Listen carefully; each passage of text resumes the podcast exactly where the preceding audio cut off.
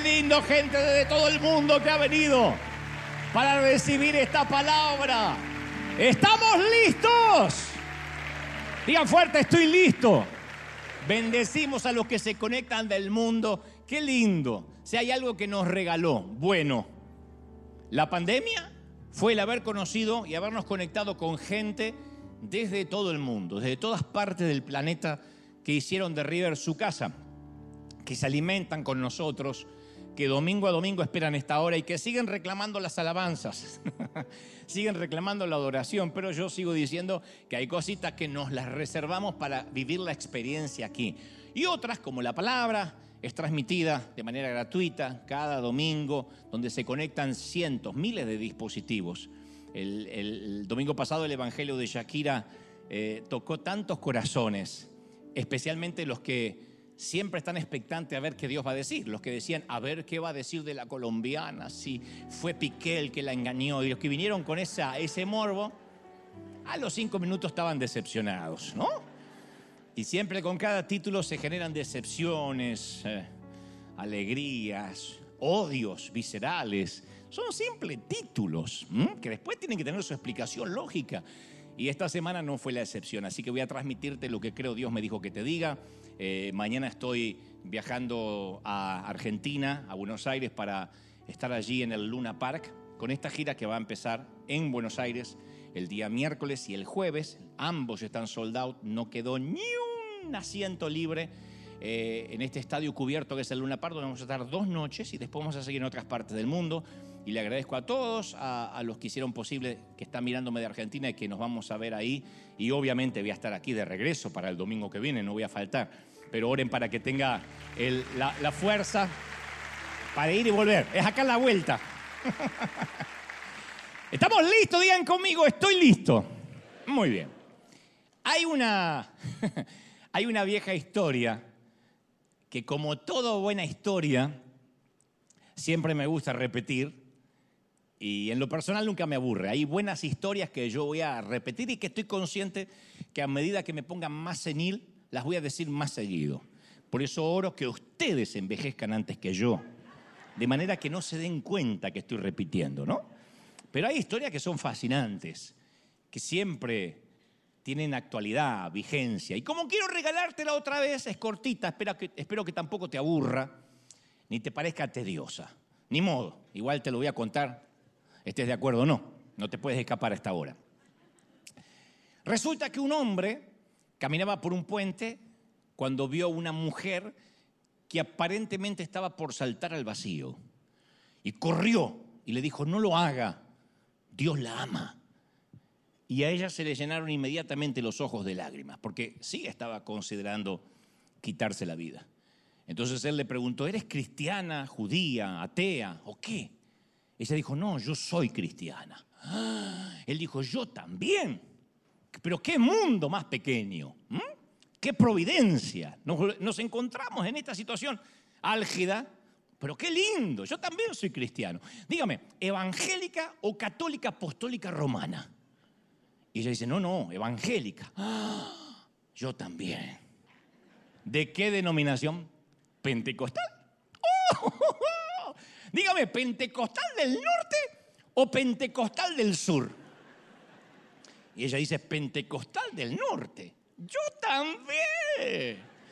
¿Pentecostal del norte conservador o pentecostal del norte liberal? No, no, no, no, pentecostal del norte conservador. Asombroso, yo también. ¿Pentecostal del norte conservador fundamentalista? O pentecostal del norte conservador reformado. No, que va, pentecostal del norte conservador fundamentalista. Asombroso. Yo también. Pentecostal del norte conservador fundamentalista de la región de las asambleas de Dios de Oberá Misiones o pentecostal del norte conservador fundamentalista de las asambleas cristianas de los italianos. No, no, pentecostal del norte conservador fundamentalista de la región de las asambleas de Dios de Oberá Misiones. ¡Milagro! dijo él. Pentecostal del norte conservador fundamentalista de la región de las asambleas de Dios de Oberá Misiones que usan la Reina Valera versión 1960? ¿O pentecostal del norte conservador fundamentalista de la región de las asambleas de Dios de Oberá Misiones que usan la Biblia de las Américas? Y ella dice, pentecostal del norte conservador fundamentalista de la región de las asambleas de Dios de Oberá Misiones que usamos la Biblia de las Américas. Y él le dijo, ¿segura? usan la apócrifa versión de las Américas y no la verdadera Reina Valera 1960, sí, mereces morir, apóstata. Y la empujó.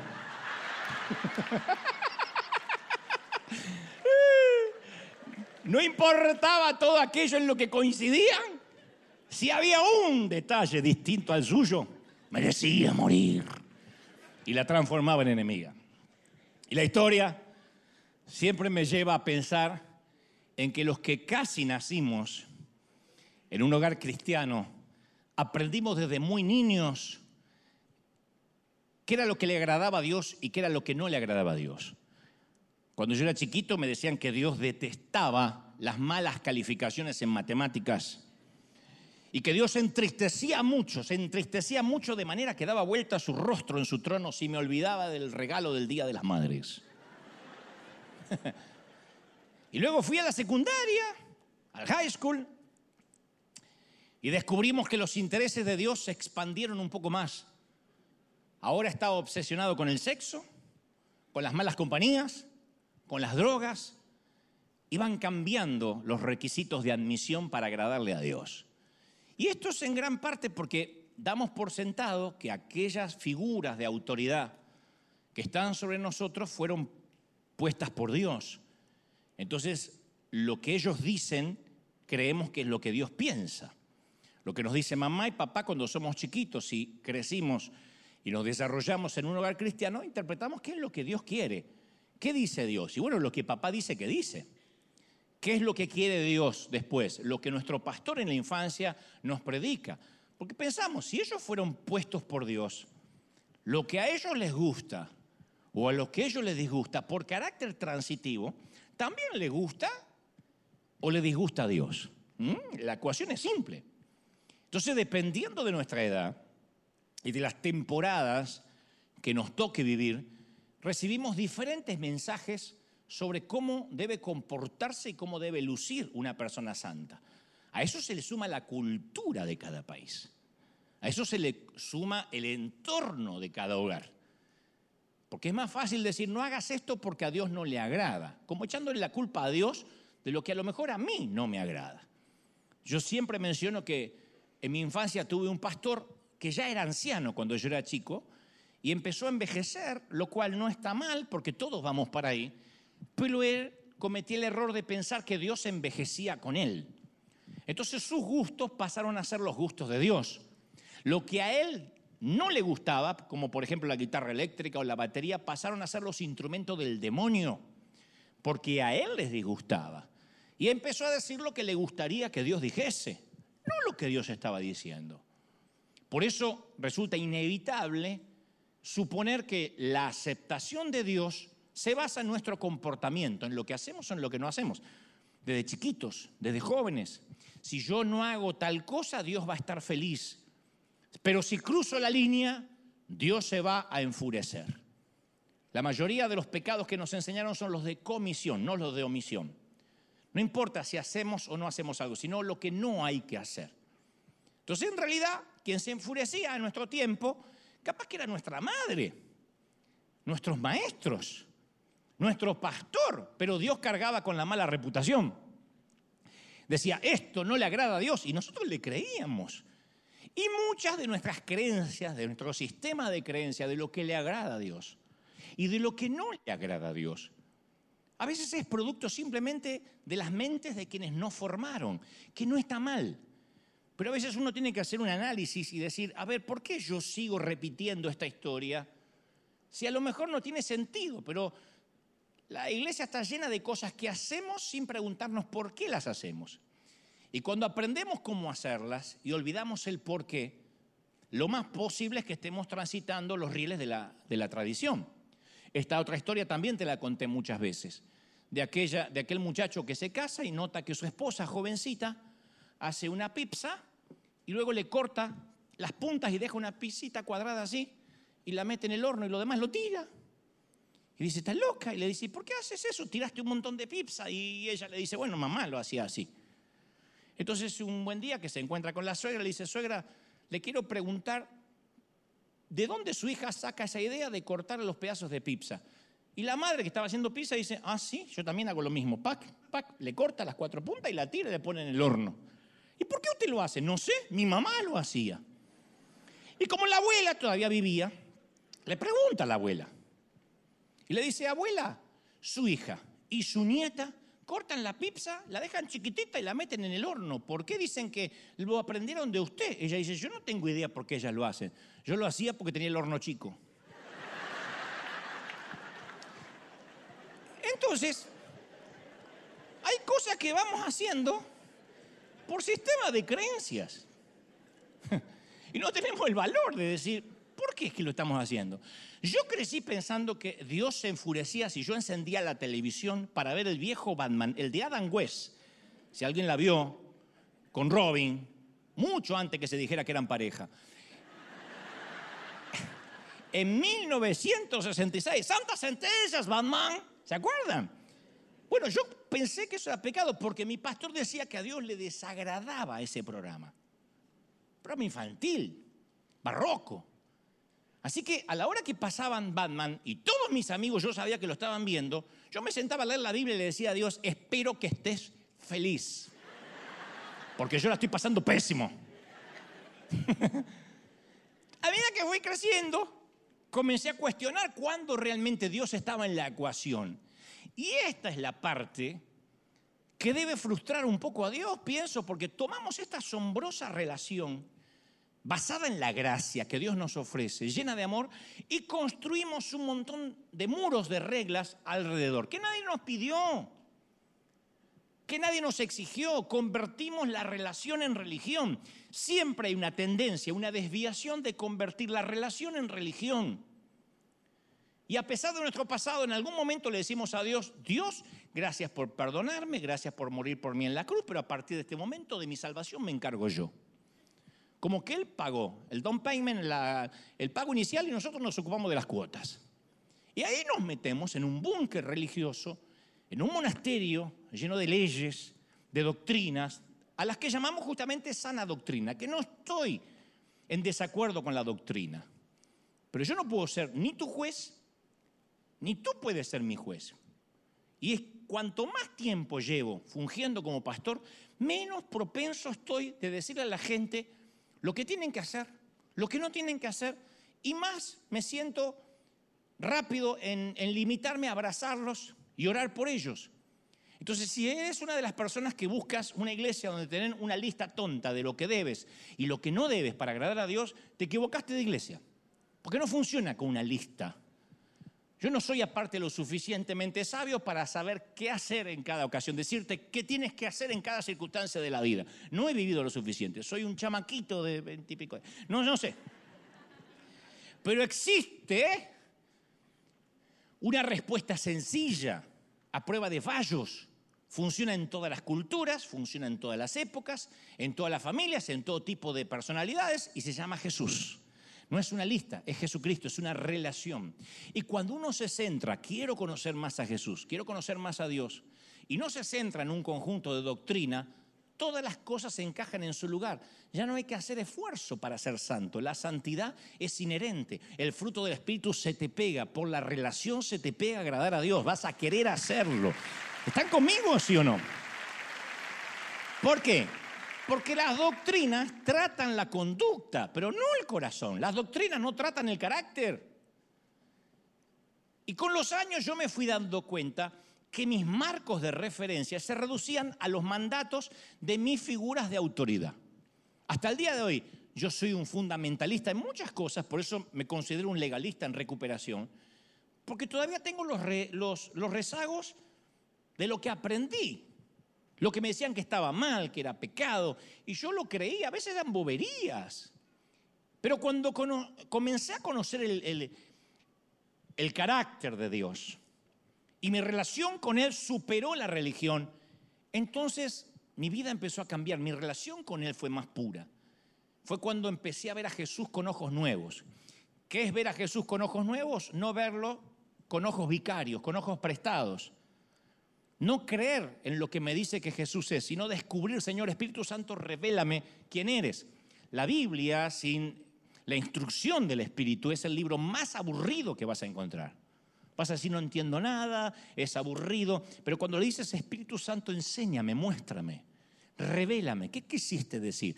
Esta inspiración de dónde vino, esto es un libro, me van a permitir el término, aunque me van a liquidar los religiosos, es un libro mágico. Es un libro que entras y, te pierdes. Eh, de pronto no sabes cuándo vas a empezar, dónde vas a terminar. Es un libro que está vivo. Es un libro peligroso. Es un libro que te lleva a descubrir un Dios que sigue queriendo relacionarse con nosotros. Alguien tiene que creerlo, sí o no. Ahí fue cuando dije, Jesús, ¿quién eras? Y empecé a leer los evangelios. De vuelta. A ver, muéstrame tu personalidad, por qué hablabas con quien hablabas, cómo era tu ironía, cómo le respondías a los religiosos. Y aprendí leyendo su carácter o, o, diciendo el Espíritu Santo, revélame cómo era Jesús o cómo fue, al menos en los años que caminó sobre la tierra. Ahí fue cuando me di cuenta que Jesús no se parecía a quien me dijeron que era, que era diferente. Hace unos meses atrás, un artista al cual respeto mucho, me contó que estaba en una crisis personal y le dije, ¿por qué no te acercas a una iglesia en tu país para buscar a Dios? Y dijo, yo no tengo problemas con Dios, yo soy muy creyente, pero no quiero saber nada con la gente que asiste a la iglesia. Y yo le dije, ¿por qué tuviste una mala experiencia? Me dice, no, no necesito ir. De tan solo ver cómo se tratan entre ustedes, yo creo que a mí me destrozarían tan solo de verme entrar. Y yo pensé, si eso es lo que algunos ven desde afuera, no es un factor que los cristianos podamos, podemos obviar como si fuera un detalle menor. Porque esta es la verdad, si estamos impidiendo que otros busquen a Jesús por culpa nuestra, eso constituye una crisis muy seria. Porque en última instancia, nuestro rechazo predica también el rechazo de Jesús. Y si esto no nos preocupa, es que no estamos entendiendo nada. Nos tiene que preocupar que la gente diga, no, no, no, no, no. Ahí está lleno de reglas y hay gente que te discrimina y que te señala. Entonces Jesús intentó grabar un axioma en nosotros, un, un tótem para la vida. Está obsesionado con ello. En Juan 13, 35 Jesús dijo, de este modo sabrán que son mis discípulos. Nos dio un distintivo, nos dio una marca, nos dio una credencial, una ID. Dijo, les voy a dar un documento para que cuando digan, ¿ustedes qué son? Este es el modo que los van a conocer. Si se aman los unos a los otros. No hay otro modo. Nunca dijo la doctrina, los conocerán por su manera de vestir, por sus canciones. La única manera que los conozcan, digan, estos estuvieron conmigo, va a ser por cómo se aman entre ustedes. Y en Juan 17, 23 añadió, yo en ellos, Padre, y tú en mí Permíteme que alcancen la perfección de la unidad y así el mundo reconozca que tú me enviaste y que los has amado a ellos como me has amado a mí. Una simbiosis perfecta. ¿Mm? Existe una correlación muy clara entre cómo nos tratamos unos con los otros y cómo el mundo relaciona ese trato a cómo es nuestro Dios. Si la gente quiere saber de nuestro Dios, no tiene que escuchar un mensaje nuestro ni nuestras canciones, nos tiene que ver actuar en la semana. ¿Qué deberían deducir los inconversos, los ateos, los agnósticos, los agnósticos de nuestra manera de tratarnos y de amarnos unos a los otros? Número uno, que obviamente le pertenecemos a Jesús, porque ¿qué otra explicación existe para una comunidad que se ama tanto? No sabes cómo se llama esa gente, no vi a uno de River hablar mal de otro de River, nunca. No vi ninguna vieja, ninguna hermana enojada porque le quitaron lugar en la fila, no vi. A una le pidieron el asiento y a pesar de que había estado de temprano, dijo, ¿cómo no? Si es por un alma nueva y se levantó. Esto es sobrenatural. Nunca había ninguna llegar al café o al buxo diciendo, vengo a buscar la mía. Lo grito, no. Es gente que está llena de Dios y de amor. Entonces, deberíamos ser tan convincentes que los demás lo interpretaran como, wow, esta gente es sobrenatural. Eso es lo que dijo Jesús. Que nos vean y digan, esta gente no pertenece acá, porque si pertenecieran acá estarían preocupados por la inflación de Biden, o si en México por, por AMLO y en Argentina por quien esté en el gobierno, que no sé quién está. No, no, no, que tengo que ir esta semana, sí sé quién está, pero a veces uno duda. Deberían decir, esta gente pertenece a Dios. Y según la tarjeta de presentación de Dios, ¿cuál es la tarjeta? Es el amor. Si las personas reconocen que al observarnos está Dios en nosotros, significa de que ese es el Evangelio en su esencia. Y si no reconocen el amor en nosotros, no reconocen a Dios, entonces es que nos desviamos de una manera trágica. Número dos, tienen que ver que Dios nos ama mucho. Deberían deducir y decir, estas personas son gente muy amada y están imitando al Salvador. Y si están imitando a su Salvador, debe ser, que debe ser un buen Salvador, porque mira lo amado que se sienten, la amada que se siente. Porque la gente amada que hace, perdona, alienta, sirve, edifica, porque son preciosas para alguien. Viven dentro de un extraño paradigma o paradoja que es primero los demás. Se saca, ¿qué gano yo con esto? ¿Y a mí qué me dan? Se saca el egoísmo porque está lleno de Dios. Eso es algo que solo la gente segura hace, la gente amada. La gente amada y segura dice, no importa lo que yo gano, yo quiero que el otro sea bendecido. El ateo debería vernos y decir, esto no significará que Dios también podría amarme a mí. Yo quiero esa vida. Entonces, en un mundo que nos observa y que está tan lejos de estas conclusiones que te digo que son sencillas, porque no es que nos tienen que ver viviendo en un convento, un pacto de hambre, en un claustro, es nos tienen que ver amar. Y si el mundo no ve esto en nosotros, yo creo que nos debería afligir. Yo siempre le pregunto a los amigos inconversos, ¿qué se le viene a la mente cuando yo le digo evangélico? Cuando yo te digo evangélico, lo primero que se le viene a la mente es un pastor a la madrugada diciendo, pare de sufrir, ya no sufra más, trae la rosa del salón, el aceite de son. Cuando yo digo, no, no, no, no pienses en alguien brasileño, sino alguien de tu país. Y esto es algo que quiero también aclarar. Cada vez tengo más amigos inconversos. Yo sé que esto le produce urticaria a mucha gente, pero cierta vez un pastor le preguntó a otro, Pastor, ¿usted conoce algún homosexual o transexual? No, dijo el pastor, Dios me libre de juntarme con esos degenerados. ¿Y no conoce ningún traficante de drogas? Menos. Esa gente pervierte a nuestros jóvenes. ¿Y conoce alguna bailarina del tubo, del caño?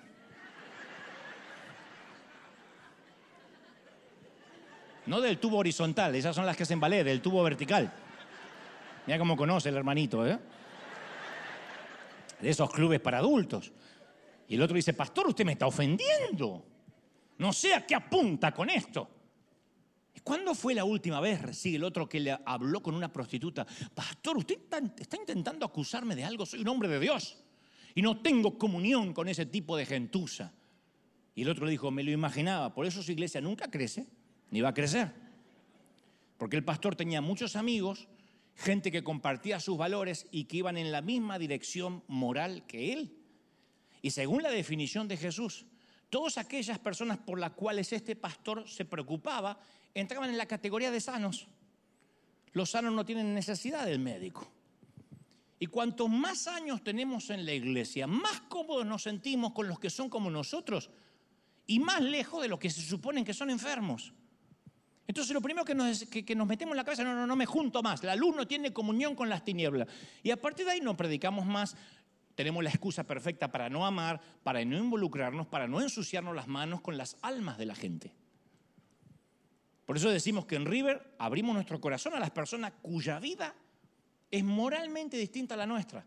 No para compadecernos de ellas, no para reprenderlas, no para convertirlas en un proyecto evangelístico o en un trofeo de nuestra evangelización, sino a priori, en primera instancia, para amarlas, para abrazarlas y decirle, aquí te vas a encontrar con gracia. Lo demás lo hace el Espíritu Santo y Dios. Entonces, volviendo al tema de mis amigos inconversos, me dicen, para mí, el evangélico promedio, y me permite hablar a mí porque yo estoy dentro, porque yo crecí en la iglesia. Y eso me asigna autoridad, yo no estoy hablando de afuera. Yo nací casi en la banca de una iglesia. Entonces yo quiero preguntar cómo nos ven. Y me suelen decir, mira, para mí un evangélico es alguien atrincherado en su manera arcaica de pensar, siempre enemigo de los, del aborto, de los homosexuales, furioso, violento, ilógico, constructor de grietas. Y si no piensas como él, eres su enemigo o te condena. Entonces a veces queremos nosotros convertir a todo el mundo y por lo general no podemos ni convivir pacíficamente con nadie que no crea lo que nosotros creemos. Y mientras más nos llenamos la boca, y esto es una autocrítica, de tolerar la diversidad, más descalificamos y condenamos al que piensa distinto. Pasa entre pastores, imagínate con el resto del mundo. Es muy raro que veas a un cura hablando mal de otro cura. Es muy raro que un cura hable mal de un cardenal, o el cardenal del obispo, del obispo del papa. De alguna manera hay un respeto por el clero o por la autoridad que ellos consideran ha sido puesta en ese, en ese hombre. Pero si notamos nuestro ejército, vamos a ver que apenas estamos en desacuerdo, inmediatamente pasa la vereda de enfrente. Y siempre me pregunto, ¿cómo vamos a hacer sal y levadura dentro de una sociedad que tiene un concepto tan negativo de nosotros? Y esa tendencia a excluir al que piensa distinto, entre los dirigentes religiosos de Jesús, eh, consideraban que era una gran virtud pensaron, vamos a excluir al que piensa distinto y Jesús nos va a aplaudir. Pero para Jesús constituyó un gran pecado. Y eso sorprendió a los discípulos. Un día, camino a Jerusalén, estaban los muchachos con Jesús y Jesús quiso detenerse en una población samaritana y no lo recibieron bien. Y sus discípulos preguntaron, uno, para hacerse el súper espiritual, Señor, ¿quiere que hagamos caer fuego del cielo para que los destruya? creo que era chileno, dijo, ¿quiere que hagamos caer fuego del cielo? Me lo destruya estos huevones. Y pensaban que Jesús, no, lo digo por mi amigo Ulises Oyarzún, que está acá, pero Judas, todos estos eran todos chilenos, me, me dijeron, pero después Dios los perdonó. Cuando él habla, cuando él predica, dice que Judas era argentino y esta es mi venganza. Dice que Judas dijo, ¿seré yo, che, el que te va a traicionar, macho?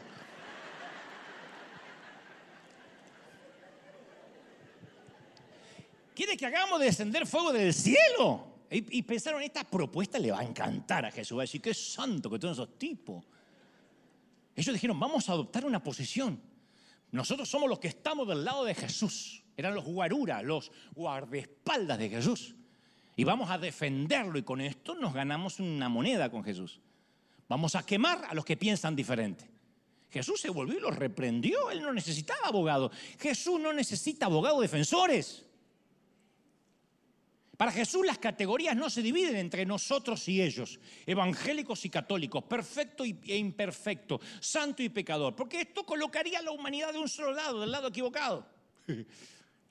Lo cual no quiere decir que Jesús concordara con todas las personas, que fuera relativista, que temiera enfrentar, porque Jesús, vaya, caramba, que confrontaba, pero nunca sucumbió ante el prejuicio de la pertenencia, del grupo de pertenencia. Y continuamente comunicaba su propósito que deberían pasar al otro lado, predicar el Evangelio a toda criatura. Los que ellos querían poner del lado diferente, Jesús los metía en su círculo. Entonces a veces los que venimos a la iglesia por años malinterpretamos esto. Hablamos de otras religiones, de otras etnias, de otras culturas, de otra conducta, de otra política, de otras denominaciones. Y nos permitimos cualquier licencia que no es otra cosa que murmuración disfrazada de la palabra celo santo, con el fin de condenar a que se vaya al infierno al que no piensa como nosotros. Por eso cuando uno va a ver a Jesús con ojos nuevos, se lleva unas sorpresas. ¡Oh! Ve unas cosas que realmente incomodan nuestro sistema de creencias. Por eso el legalismo es tan popular, porque es un evangelio más predecible. El legalismo siempre es un territorio más claro. Tú vienes aquí los domingos y yo te digo cómo se tienen que vestir las mujeres, ¿ok? Y así Dios se va a agradar. Punto, se terminó el evangelio. Entonces andan unas mujeres con la falda larga acá, que le hacen juego con la lengua. Pero nadie mira en su interior, sino el exterior. Pero funciona así, dame una regla por día. Pastor, dame una regla por día. Dime que Dios no le agrada a Batman y yo no voy a ver Batman o no voy a ver Los Simpsons y así sabré que por no ver Los Simpsons yo agradé a Dios. ¿De verdad? No, no, es que si puedo marcar los límites voy a estar tranquilo en cuanto a mi estatus evangélico. ese estatus que siento la obligación que tengo que defender y de lo único que estoy seguro, de que soy evangélico y que odio el aborto. No. El camino más fácil siempre es marcar reglas. Hasta para mí es, sencillo predicar un sermón legalista. Porque así yo logro que la mayoría que está acá tenga culpa y pase el altar llorando. Empiezo a decir, aquellos que tuvieron pensamientos promiscuos de sexo esta semana, aquellos que miraron pornografía, aquellos que se masturbaron, aquellos que miraron el trasero ajeno, no queda uno sentado en la silla. Va, queda el hipócrita que miente, ¿no? Entonces la culpa se genera rápido, la convicción de pecado no. La convicción de pecado la produce el Espíritu Santo. No quiero ofender a mi Dios, no quiero lastimar a mi Señor. Pero ¿qué hace la regla? Confirma los que están fuera y los que estamos dentro. Y confirma la teoría de que hay gente fuera. Y es un truco barato, desde luego, pero eficaz. Si yo puedo criticar tus creencias, tus interpretaciones, tus tradiciones y doctrinas, yo aseguro mi estima. No importa si son cuestiones periféricas, porque la mayoría son cuestiones periféricas, nadie está discutiendo la Trinidad, la muerte de cruz, su posterior resurrección. Siempre estamos discutiendo boberías, la música, la vestimenta y las luces y la pantalla. Pero a mí me conforta eh, tener la razón y el otro no. Porque si yo estoy en lo correcto, entonces soy, continúo siguiendo, eh, siendo salvo. Porque estoy en lo correcto. Entonces eso es pensar que Jesús fue golpeado, torturado, crucificado, para que después intentemos salvarnos o mantener la salvación con nuestras insignificantes pequeñas obras, ¿de verdad? No podemos abaratar el sacrificio de Jesús pretendiendo reembolsarlo. No se puede pagar. Pero como no lo podemos pagar, entonces intentamos justificarnos en comparación. Bueno, menos mal que no somos como de aquella falsa doctrina. Por lo menos no somos como los otros. Entonces nuestro pecadómetro tenemos pecados chiquitos, pequeños, chiquititos, medianos, grandes y escandalosos. Si vemos a alguien con un pecado pequeño y bueno, ¿quién no? Es una persona buena, ¿Quién, no quiere, quién, va a tener, ¿Quién va a querer a la suegra? Es un pecado pequeño. Está cerca de Jesús, por lo menos. Vemos a alguien con pecado, pecado más mediano y ya nos ponemos nerviosos. Estamos orando por esa persona. Tenemos que orar para que Dios trate duro. Va a tener que llamarle la atención Dios en un momento u otro. Cuando nos encontramos con un pecador escandaloso, decimos, va a arder en el infierno. Ese hombre se va directo y cómo me voy a gozar. Porque Ahora, en ningún lugar de la Biblia nosotros encontramos que Dios haga distinción en varios niveles de pecado. Yo siempre digo, Él pone al chismoso en la misma lista del homicida. Chismear es lo mismo que hubiese matado a tu suegra, lo hubieses hecho. Él no comparte nuestro sistema de evaluación. Para Él todos los pecados son igual de malos y todos los pecadores merecen el mismo amor y el mismo perdón. Todos los pecadores, chiquitos, medianos y grandes. ¿Sí o no? Ahora, es evidente que cada pecado tiene sus diferentes consecuencias. Por algunos te pueden meter hasta en la cárcel, otros te pueden romper la cara, otros no se van a notar. Pero el Señor llama pecado pecado. Al pecado es pecado independientemente de las consecuencias legales o naturales que puedas tener. Por eso tenemos que tomar conciencia que dentro de nosotros siempre hay un fariseo intentando salir. Tan pronto vencemos una debilidad, nos ponemos en la vereda de enfrente de esa debilidad y somos el mayor crítico de quien tenga esa misma debilidad todavía que nosotros acabamos de vencer hace poco a un ex chismoso, el que más bronca le da es el chismoso. a un ex indocumentado hispano, el que más bronca le da es un indocumentado. Trabaja en la migra.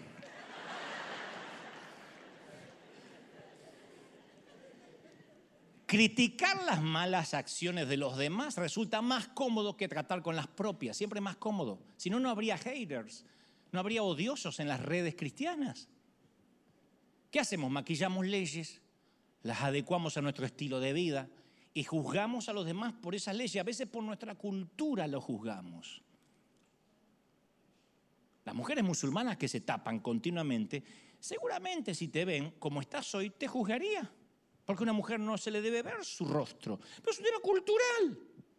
En todo caso, religioso. No necesariamente viene de Dios.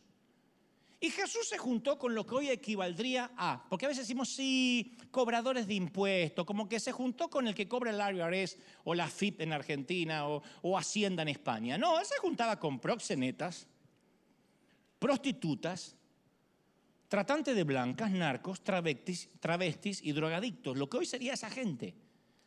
Porque en la cultura de la época, comer con esa gente implicaba que se identificaba con esa gente. No comías con quien no te identificabas, por lo menos para un judío. Y Jesús se relacionó con todo tipo de gente que los judíos respetables evitaban. Ninguna persona que se respetara a sí misma se arriesgaría a hacerse amiga de esa gente para que no se los culpara por asociación. Predicarles, reprenderlos, criticarlos, hasta burlarse de ellos, incluso hubiese sido aplaudido. Pero nunca sentarse a comer. Y por sentarse alrededor de la mesa, contar chistes y disfrutar juntos, lo llevaron a Jesús a la cruz. Porque eso era quedar pegado. No había redes pero lo veían. Y a Jesús no le importaba el escándalo, le gustaba pasar tiempo con los pecadores. Pasó gran parte de su tiempo juntándose con la chusma, con gente rota. Hablaba, comía, lloraba con ellos, los escuchaba y los servía. Cuando yo digo esto, no falta quien dice, sí, pero no se levantaban de la mesa igual. ¿Quién dijo? ¿En dónde hay registro que necesariamente quien comía con él se levantaba con la chiripiorca? ¿Quién? Él dijo, los, los sanos no tienen necesidad de médico, declaró Jesús, los enfermos sí. Y se rebajaba el nivel de ellos porque ellos nunca iban a poder subir al nivel de él. Y no se, no se dedicaba a demostrar cuán, salto él era, cuán, cuán santo él era. No demostraba lo bueno que él era, solo les ofrecía esperanza. Jesús sigue siendo ese, el amigo de las personas que están dispuestas a admitir que tienen problemas. No tienes que ser bueno para ser amigo de Jesús. Solo necesitas ser sincero, con un corazón contrito, auténtico y humillado. Y el Señor te ama y te sienta a su mesa. Como te ama el Señor. La Biblia es clara, vamos a pecar. Yo sé que hay gente que odia que diga esto, pero vamos a pecar. Tarde o temprano la fuerza de voluntad, la educación, la sanísima doctrina no van a ser suficientes. Yo hace unos años invité a un pariente a cenar, a almorzar. Conté esta historia también. Él se jacta siempre de tener una doctrina impoluta, una doctrina más santa que la de Pablo, porque él la perfeccionó. No anda en carro de fuego porque no quiere. Y él me decía, entendiste muy mal la gracia y lo que me lastima es que estás pervirtiendo a la gente que te oye, porque la gracia solo sirve para el perdón de pecados en la cruz. Después uno tiene con sus obras, con su esfuerzo, con la doctrina, cuidarla. O sea, él agradece por la gracia cuando Jesús lo perdonó. Después se lo ganó. O sea, a mí no me tienes que regalar nada, yo me lo voy a ganar. Dice, porque yo cuido la santidad. De repente, mientras estamos hablando, Dios no me deja mentir. Yo veo que detrás de él viene una camarera con su pantalón muy ajustado. Yo veo que viene hacia aquí con una jarra de agua o de café. Y me di cuenta que como estaba él ubicado, yo iba a ver cómo la camarera venía, pero él iba a ver cómo la camarera se iba. Se entendió la metáfora, ¿no? Ustedes dirán, no me digas que la miró. No, Le hizo radiografía, ecografía, tomografía y ecodoppler. Se perdió en lo que estaba diciendo. Dijo, no, yo la, la sana, la sana. ¿De qué estábamos hablando? Me dijo, se perdió.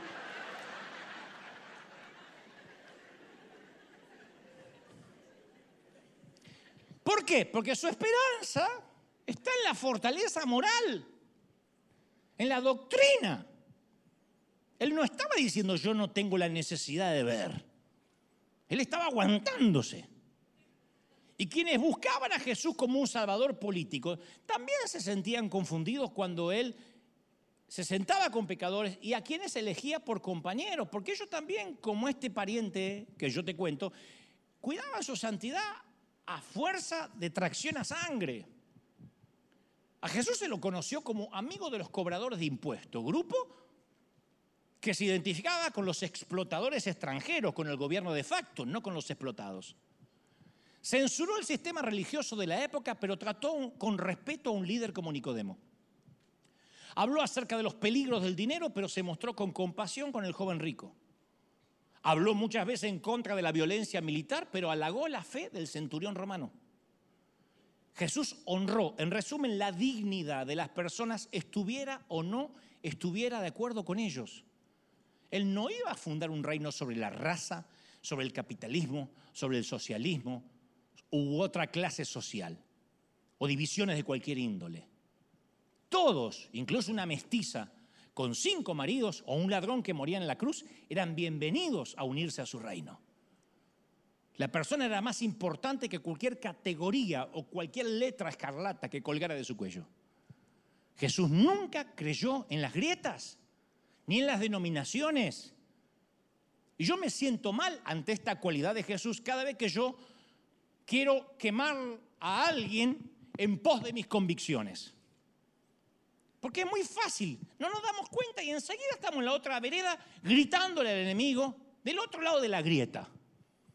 Qué difícil, mis queridos, recordar que el reino de Dios nos ordena, no nos sugiere, no nos recomienda, nos ordena amar a la mujer que acaba de salir de una clínica de aborto, la tenemos que amar. Uno dice, bueno, yo la amo, sí, pero también nos ordena amar al médico que le ayudó a abortar.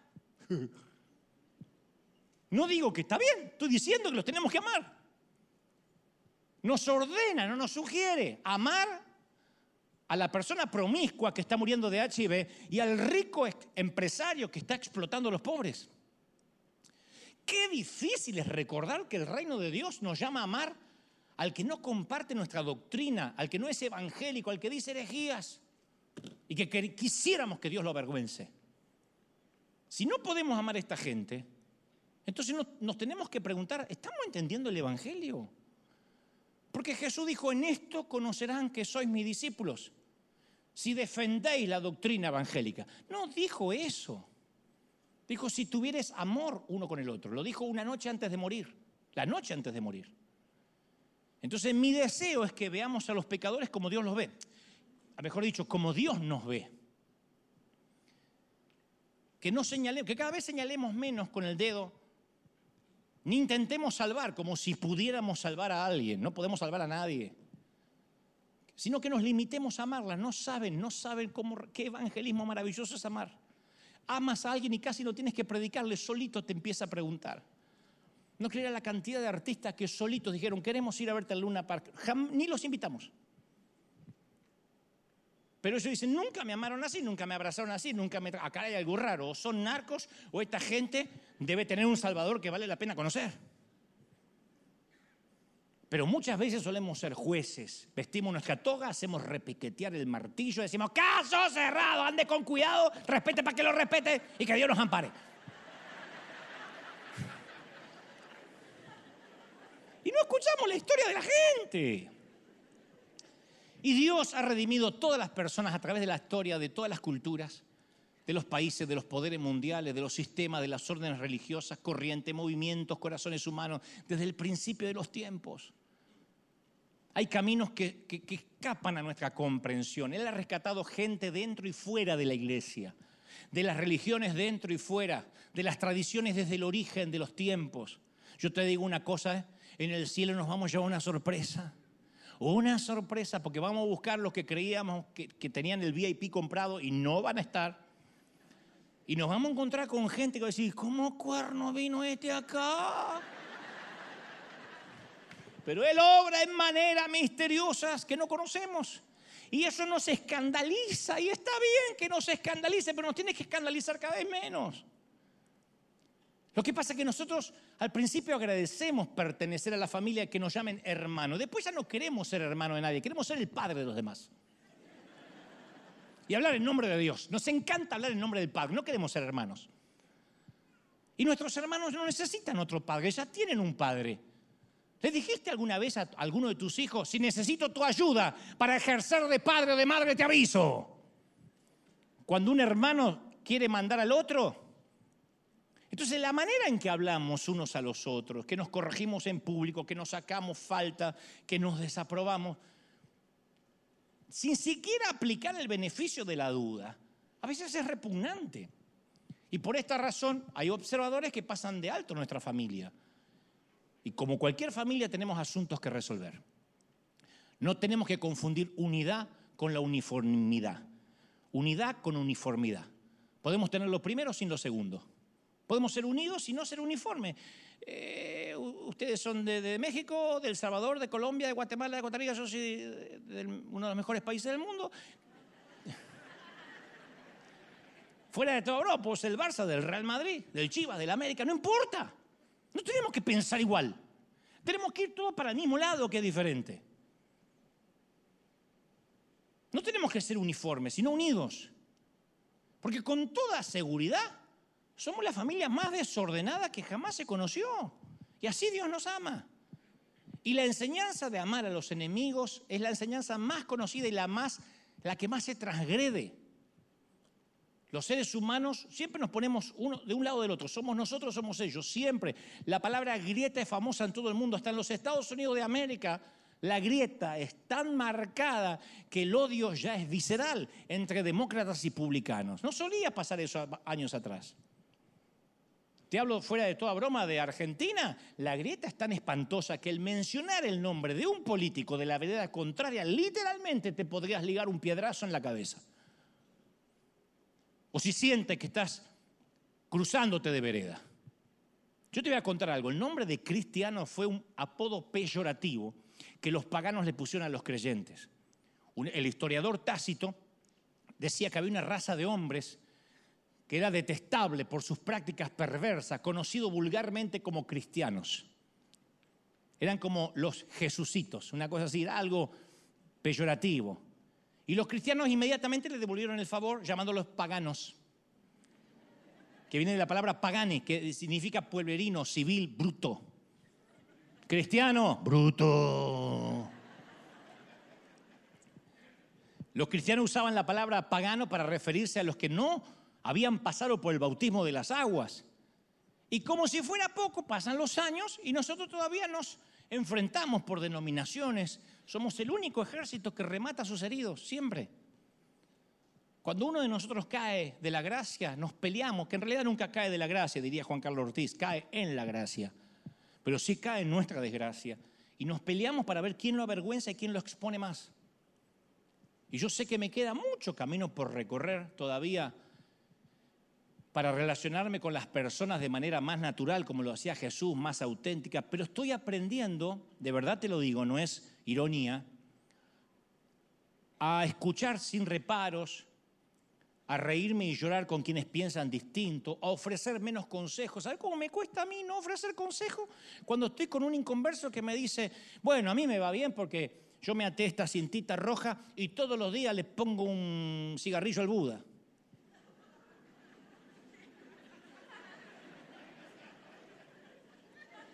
Tengo una gana.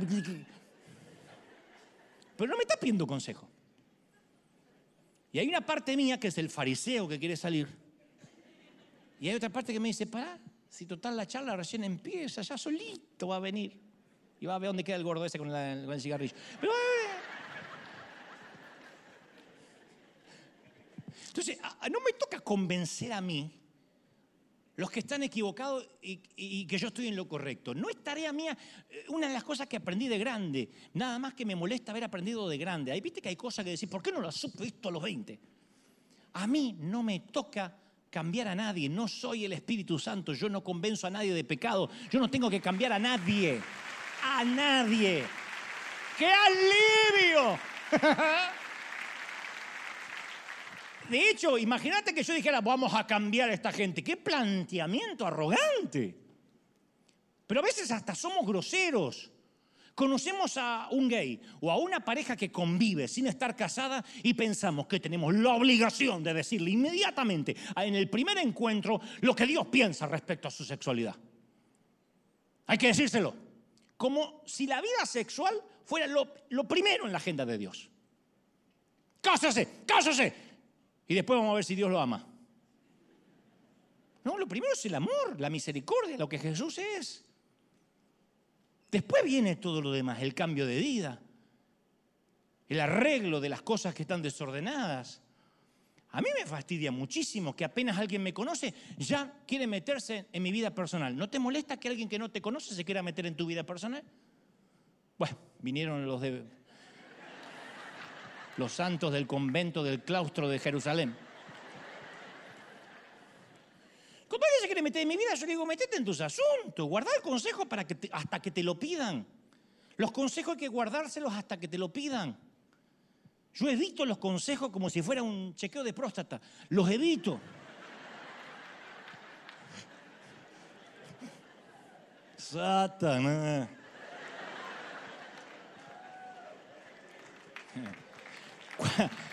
Cuando el pecado, si no estoy pidiendo consejo, cuando el pecado se vuelve más importante que el pecador, eso es una alarma en nuestra cabeza. Danger, danger, danger.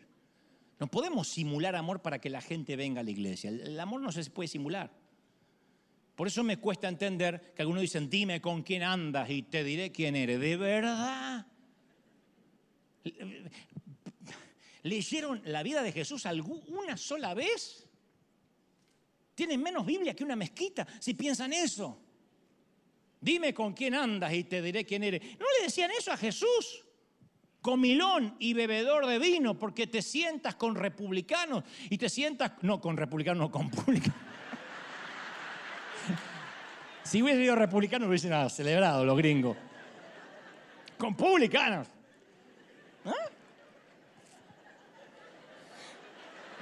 Los huesos colorados habrían estado felices. ¡Esa! Estaba con Trump cenando el Señor. Y a veces a mí me critican no porque me saco una foto necesariamente con un delincuente, sino porque me la saco con alguien que, no, que se divorció. Oh, una vez me saqué una foto con Benny Hinn. Que Benny Hinn en un momento es, es público conocimiento, una vez se divorció y después se casó con la misma. Allá él.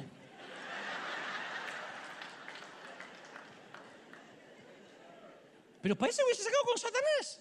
Y nos olvidamos que el hombre escribió libros de bendición, que su libro Buenos días Espíritu Santo nos dejó llorando a unos cuantos.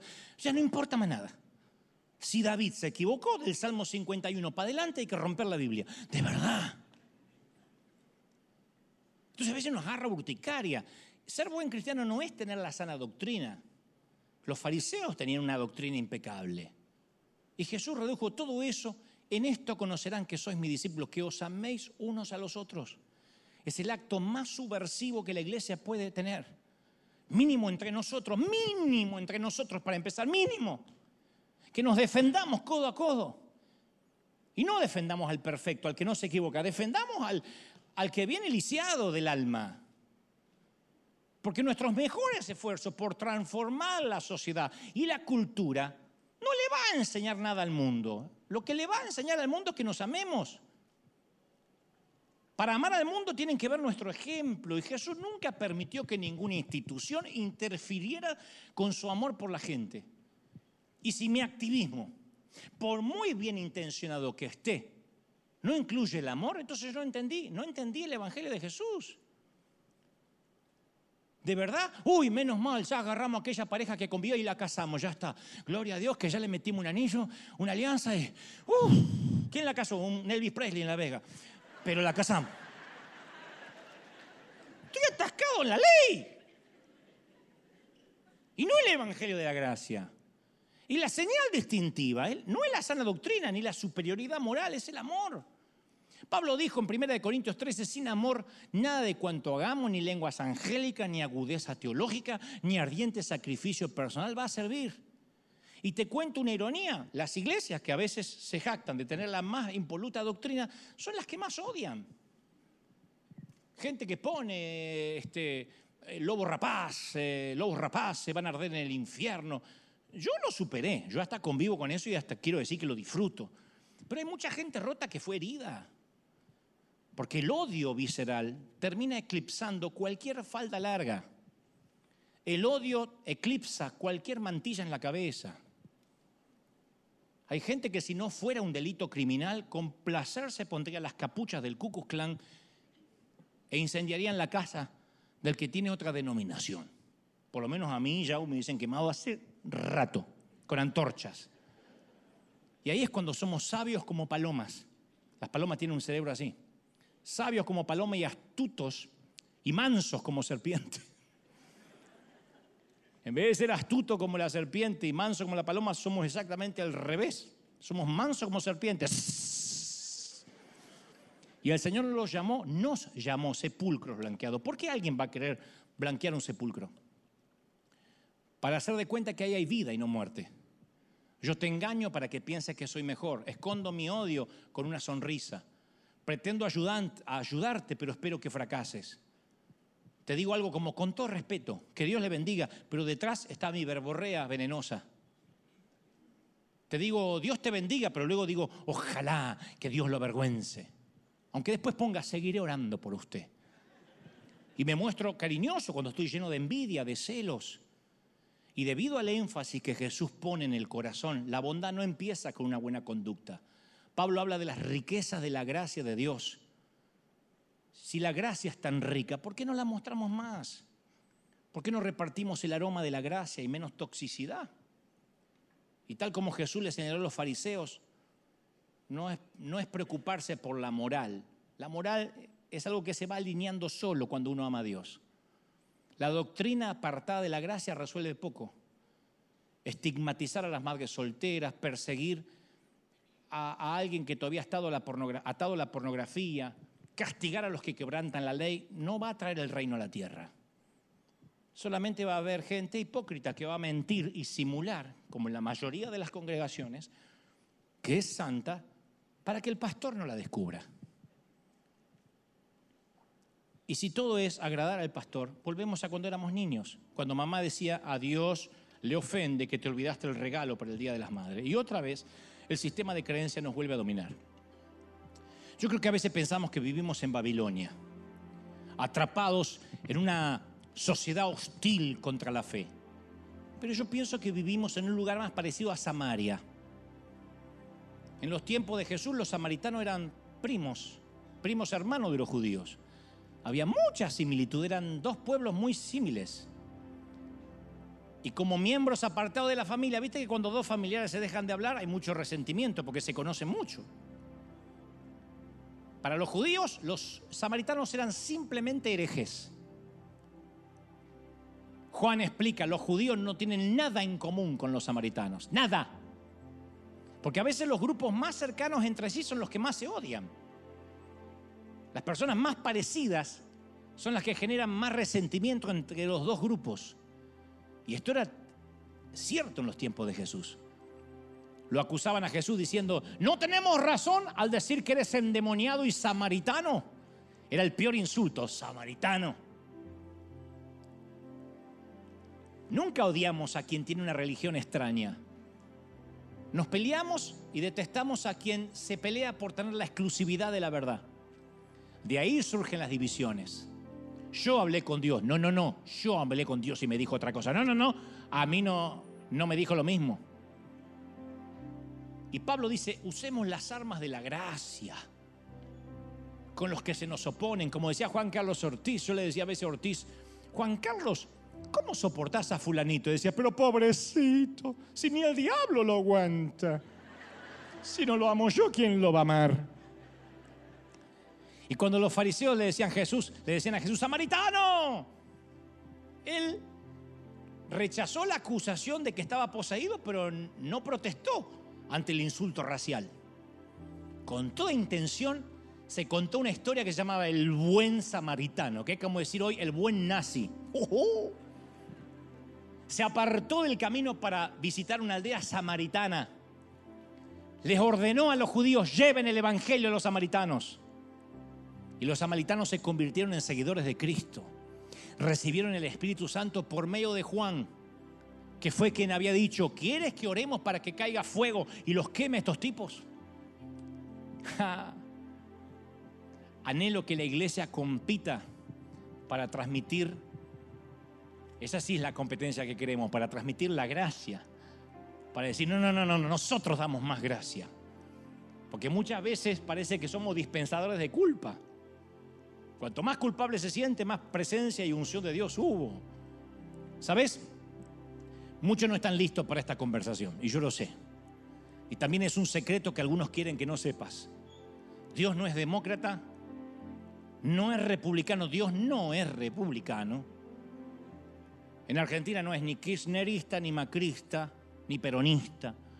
No es católico, no es metodista, Dios no es bautista, no es luterano, Dios nunca fue presbiteriano, ni reformado, ni anglicano, ni adventista. Dios nunca fue pentecostal. Dios nunca perteneció a las asambleas ni a la cuadrangular.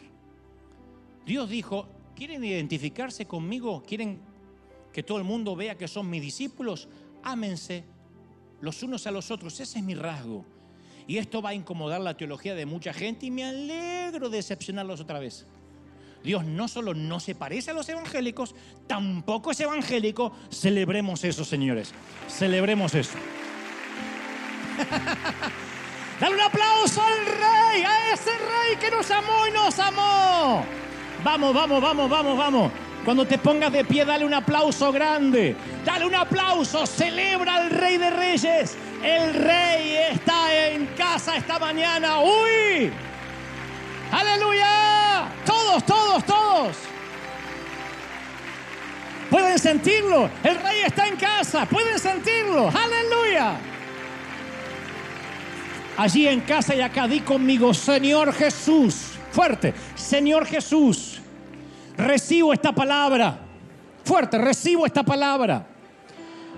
Perdona mis pecados. Anota mi nombre en el libro de la vida. Ayúdame a amar.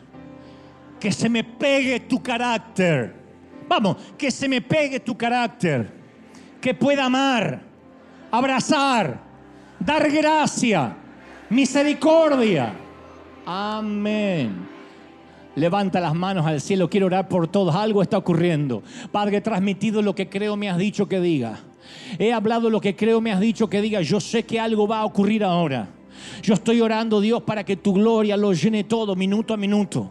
Para que en casa, donde me estén mirando, en cualquier sitio, la gloria de Dios traiga convicción de pecado.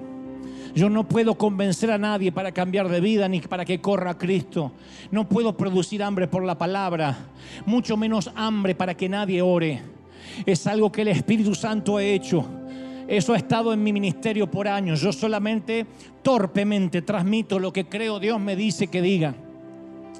Apenas soy un torpe orador que puedo hablarle al intelecto a los que suelen insultarme y decirme, y decirme apenas eres un motivador, me halagas, porque ni siquiera me considero estar a la altura de un motivador. Soy un torpe cartero que transmite lo que creo Dios pone en mi corazón. Pero hay algo en la ecuación que me fascina, que en estos años nunca el Espíritu Santo ha estado ausente cuando yo he transmitido su palabra. Y siempre Él sella las palabras. Y siempre Él trae convicción y mientras que yo hablo el intelecto, Él llega hasta los tuétanos, hasta el alma, al corazón, a lo profundo donde yo no puedo llegar. Y Él produce las lágrimas que no las produce ningún poema ni palabras. Y Él produce el correr a Cristo que no lo puede producir ninguna doctrina ni la música. Yo creo en ese Dios. Levanta las manos y dile, Señor, algo está ocurriendo en River y se extiende a todo el mundo. La gloria de Dios lo llena todo. Uy, Todos, todos, todos orando. Quienes tengan bautismo del Espíritu, intercedan como conviene ahora. Vamos. Quienes no abran la boca, que de algo Dios la va a llenar.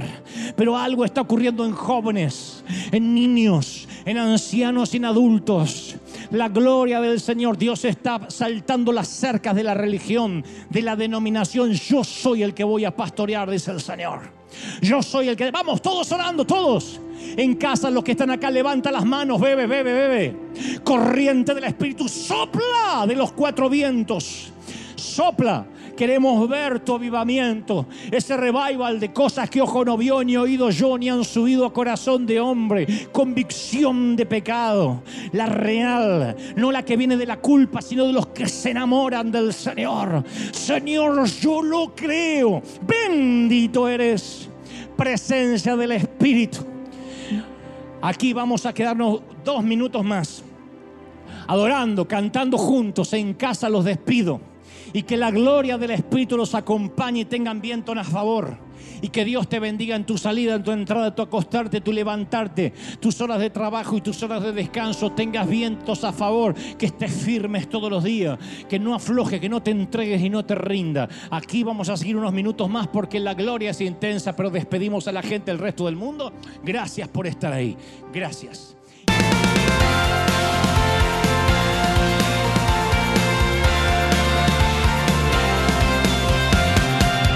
Apareciste una noche de soledad, abandonado y perdido te reconocí. Tu voz diciéndome no temas, yo estoy aquí. El Padre me envió por ti y me curaste las heridas, me sanaste mi Jesús. Todas mis cargas las dejaste allí en la cruz. Algo tan grande no lo puedo comprender. Oigo tu dulce voz diciéndome una y otra vez. Oh, oh, oh,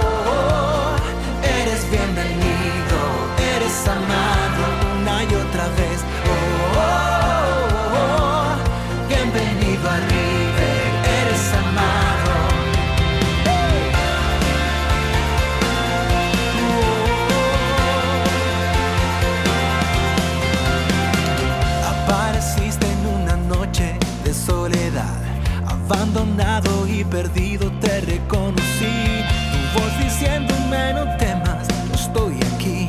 El Padre me envió por ti. Y me curaste las heridas, me sanaste mi Jesús. Todas mis cargas las dejaste allí en la cruz. Algo tan grande no lo puedo comprender. Oigo tu dulce voz diciendo